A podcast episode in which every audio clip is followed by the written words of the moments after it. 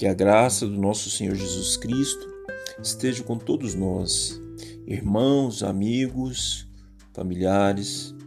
Hoje, dia 21 de 8 de 2020, eu quero falar um pouquinho sobre o profeta Isaías, um profeta que viveu 700 anos antes do nascimento do nosso Jesus Cristo, 700 anos antes da era cristã, e um profeta que trouxe toda uma verdade, todo um acontecimento que estava por acontecer naquele momento na região de Jerusalém, onde ele vivia naquele momento, e ele também falava muito de um renovo chamado Jesus Cristo. E, e ele também tinha dentro das suas profecias palavras que é onde ele citava o amor de Deus por nós.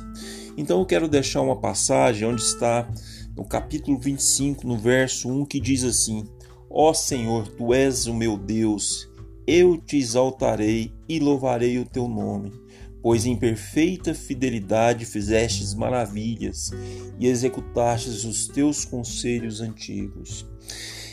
E às vezes eu fico pensando, conselhos antigos? O livro, a Bíblia, ela em si é um livro, é um livro muito atual. Vocês não acham? Eu creio que o que Deus falou aos profetas, não só Isaías, Daniel, Ezequiel, o próprio Moisés, Abraão, naquele tempo, há seis mil anos atrás, quatro mil anos atrás, não importa. A palavra de Deus ela é muito atual.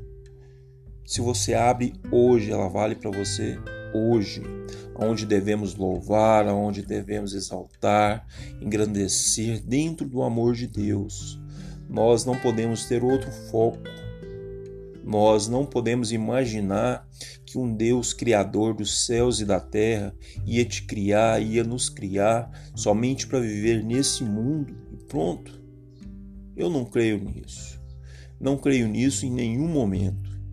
E, e digo mais a vocês: no dia de hoje, procure se limpar um pouco das coisas do mundo, desliga a televisão, leia a Bíblia, medite num versículo, louve a Deus, traga Deus para dentro do seio de sua família, mesmo que esteja você, eu não sei o que você está passando nesse momento, um momento de enfermidade, um, um momento de, de problema financeiro, mas traga Deus, porque dentro dessa vida onde vivemos, ela tem um dia marcado para finalizar. Ela tem, um, ela tem uma data já determinada. Mas a vida com Deus, a morada com Deus é eterna. E nós não precisamos esperar morrer, perder as nossas vidas ou perder um ente querido para ir buscar viver com Deus. Nós podemos começar a viver a eternidade nos dias de hoje. Veja só, o Senhor, ó Senhor, tu és o meu Deus, eu te exaltarei.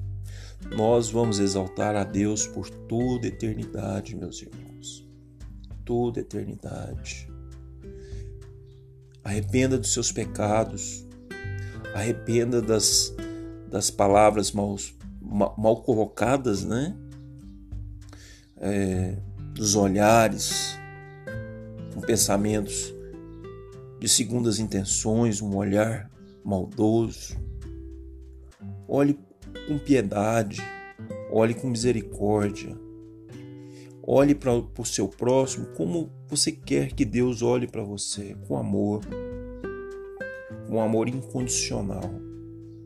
Eu acredito que o amor ele ele é maior que tudo. Sem amor, nada seríamos. É, às vezes, é, dentro das minhas meditações, vejo que o amor ele é muito maior do que a fé. Eu vejo que o amor ele é muito maior que qualquer caridade. Como que um ser humano ele consegue viver sem amor?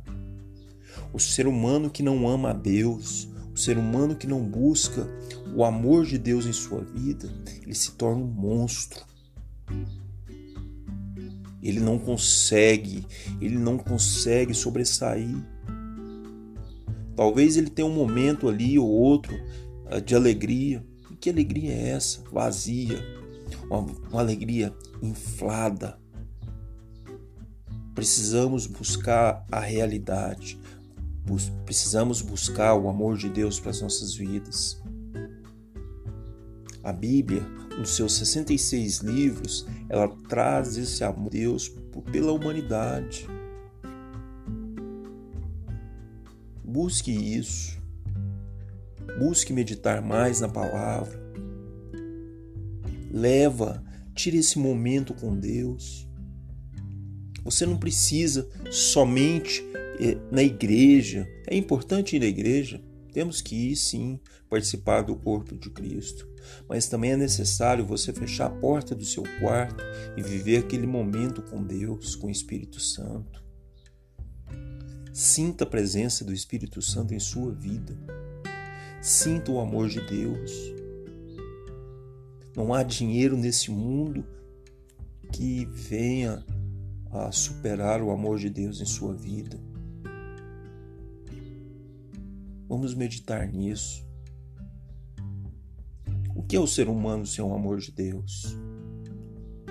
O que é o ser humano sem louvar a Deus? Deus na sua, na sua grandeza, porque Deus, um dia eu ouvi de um amigo e, e tenho essa palavra gravada até hoje, encravada no meu coração. Deus não é amor, Ele é o próprio amor. Porque o que fazemos, atrocidades, e Ele ainda passa a mão em sua cabeça e diz: Filhinho meu, arrependa-se. Nós ainda somos teimosos, nós ainda perdemos a oportunidade de estar na presença de Deus, de clamar ao Espírito Santo que venha refazer a sua vida. Por que não pensar um pouquinho nisso? Ou por que não meditar em um versículo somente ou dois da Bíblia? Precisamos ter esse momento com Deus. O tempo, o final, o fim dos tempos está começando. Tantas atrocidades. Criança de 12 anos, uma menina matando o pai. Filho agredindo mãe Essas pessoas precisam conhecer o amor de Deus. Pessoas dentro de igreja que só vivencia ali. Não devemos ser hipócritas. Devemos viver a vontade de Deus em nossas vidas, o amor de Deus em nossas vidas. Respeitar o próximo. Tão fácil falar, não é? Sei que é difícil a gente viver esse amor de Cristo, esse amor de Deus. Não é fácil. A carne grita pelo pecado, a carne esperneia pelo pecado. Aquele que conheceu a palavra de Deus, ele sabe o quanto é dolorido, o quanto dói renegar o pecado do mundo. Mas quem conheceu a palavra de Deus, a palavra de Jesus Cristo, o amor do Espírito Santo, sabe, na verdade não sabe, ele não sabe expressar o quanto é grande aquela sensação do amor de Deus por ele. Digo por mim, quantos pecados cometidos na vida, e quanto sinto o amor de Deus em minha vida quanto Deus vem me abençoando. Hoje compreendo que a maior bênção que Deus me deu foi minha vida, minha saúde, minha família, minha esposa, meus filhos, meus pais. A vontade de levar a palavra de Deus. Não há como expressar isso. Irmão, saia das trevas. Saia das trevas. Busque a luz. Vamos viver a palavra de Deus. Amém? Que Deus venha te abençoar nesse dia.